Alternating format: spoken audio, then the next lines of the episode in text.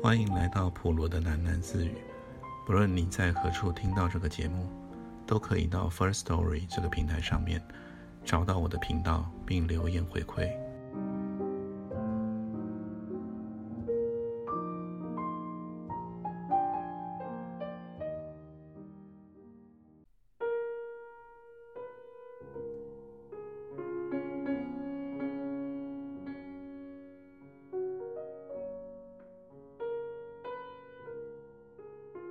启东把针头放在了铝盒里，把铝盒藏在了抽屉里。他记得和盖闭合的时候会发出清脆的咔咔一声。这种声音后来在夜梦中再次出现。在梦里，他打开了铝盒，他拿着一支针筒，在一条人声鼎沸的街道上走。街道上的人七嘴八舌地争吵着。他看见自己威风凛凛的。闯进了人群的中心。你们都给我闭上嘴！他听见自己严厉的声音。有几个人仍然固执的喋喋不休。他就亮出了那一只针筒，撩起了这个人的衣袖，扒下了那个人的裤子，给他们每人都打了一针。启东清楚的记得针筒中水剂的颜色，不是蓝色，它是黑色的。启东最初是把一些小动物做他的试验品的，主要是左邻右舍的鸡。那些鸡夜间猝死在屋前房后，鸡主人剖开了鸡腹时，有一种黑色的汁液溅了出来。他们以为那是病毒。杀鸡的时候，启东还凑近了看热闹呢。后来有几个妇女撇着嘴这么说：“说起来。”我们许多人都注意到，启东走路有点鬼头鬼脸的。他把手插在了口袋里，眼睛也斜着看人。我们之所以对启东无所察觉，是因为看不见他口袋里的那只针筒。事情败露以后，曾经有人说，他看见过启东口袋上的黑字，说他曾经把他与死鸡腹里的黑色之意联系起来。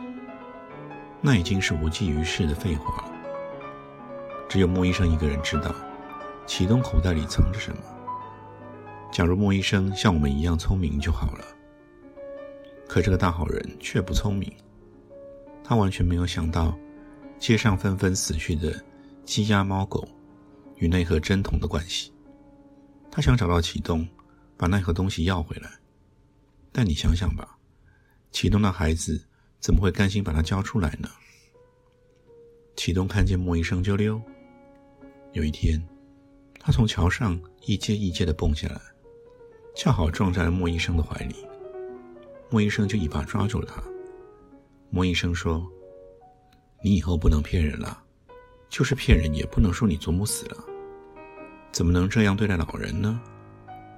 你小时候生肺炎，不是你祖母天天背你来打针。”你自己就死了。启东不说话。穆医生说：“你怎么把我打针的东西都偷走了？偷去干什么？”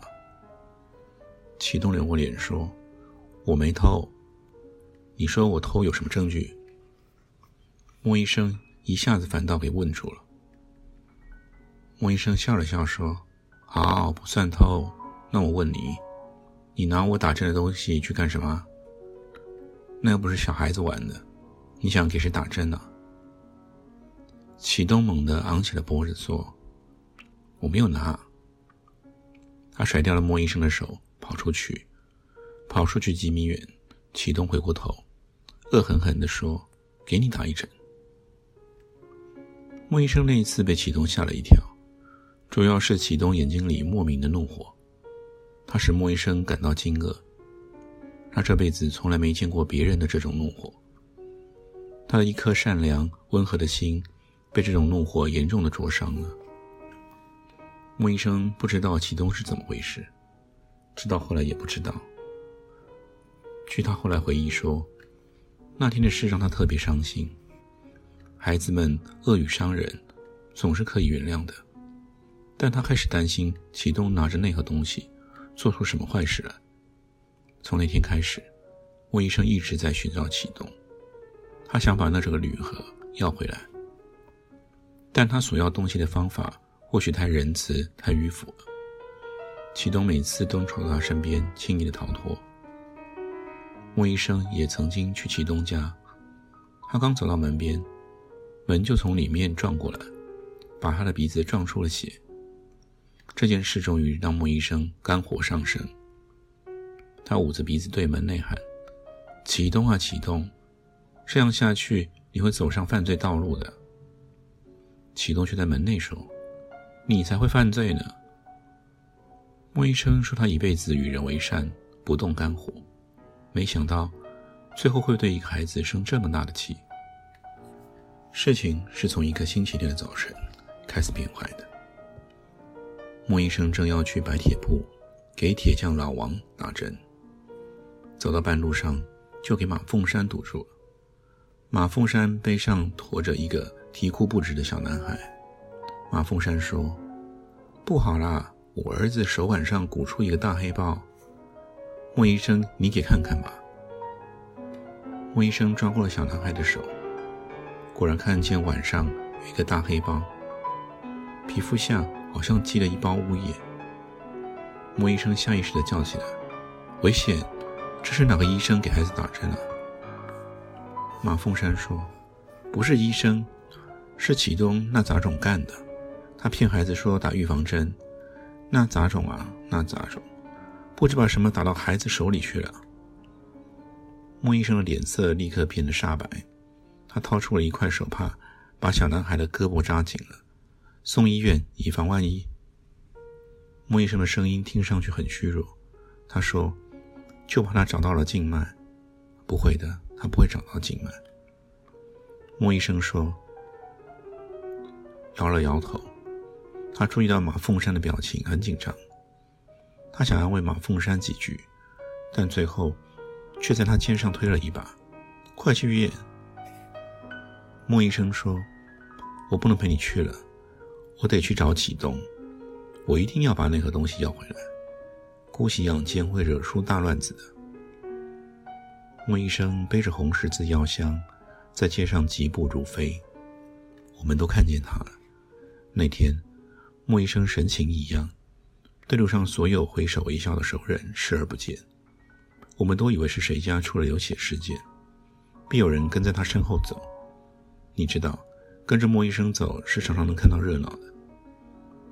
走过了石码头时，莫医生站住了，马凤山家的几个大人正围住启东，吵吵嚷嚷的。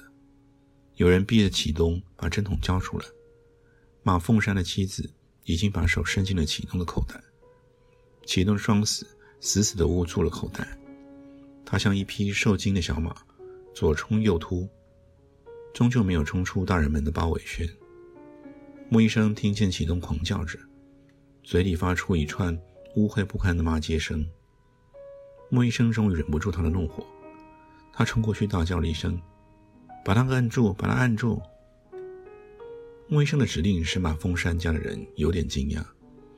但他们很快的听从了莫医生的话，齐心协力把启东按在了地上。你可以想象，启东反抗时又咬又瞪的样子，但他毕竟是个十三岁的孩子。最后，我们看见启东被许多手紧紧地压在地上，启动的叫骂声渐渐地变成了受辱的啜泣。莫医生怒不可遏，那几乎是莫医生一生中第一次愤怒。他从启动的口袋里拿出那只针筒。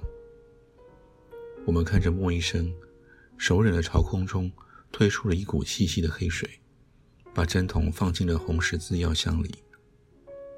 我们看着莫医生取出了一只干净的针筒，又取出了一瓶纯净透明的针剂。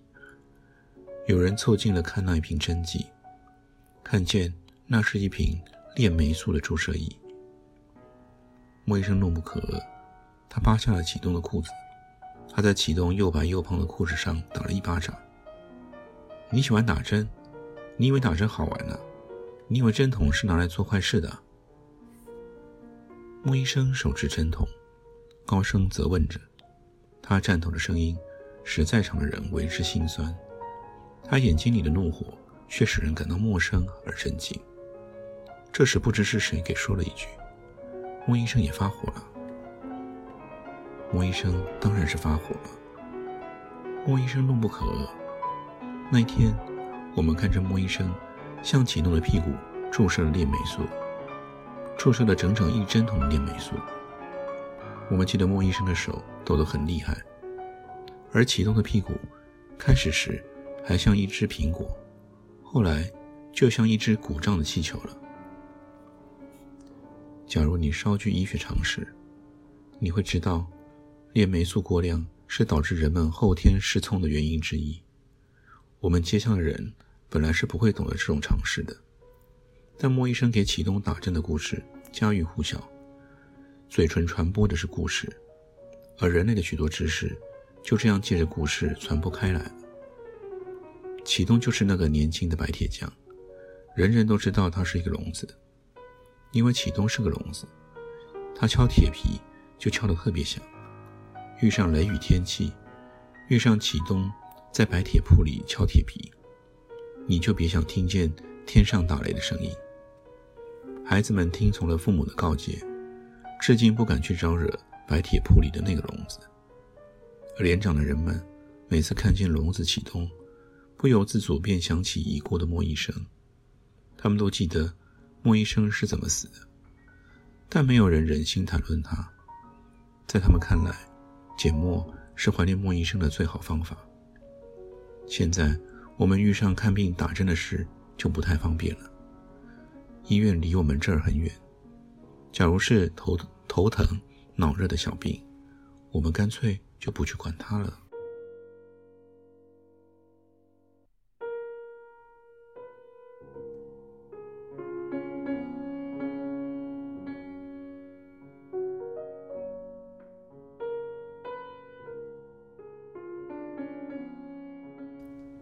短片就到此结束了。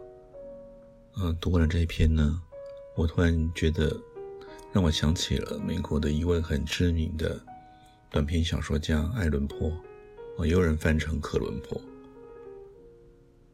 嗯，但是呢，他没有像克伦坡的想象力更加丰富，然后其中发生的一些故事的过程呢，其实都非常的诡异。甚至想不透怎么会会有人想出那样子的情节发展，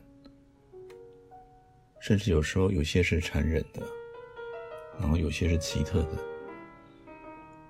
那苏童在写这些短篇小说的时候呢，另外一个会让我感觉到的是一种即视感，就是你在看他的小说的过程，你会觉得他叙述的那些事情。仿佛就在你眼前历历在目的上演着，而且情节非常紧凑，完全没有脱戏的地方。哦，这一点是我觉得蛮厉害的地方。那至于这样一个故事呢，其实到最后，医生啊算是情绪断线了吧，然后做出了非常反常的举动。嗯，我其实不太明白这个故事到底要说明什么。哦，但是我是蛮享受其中的这个情节的转换。不知道你听完了之后，是不是也有什么想法呢？或者有什么感受呢？OK，那今天我们就念到这里，改天见了。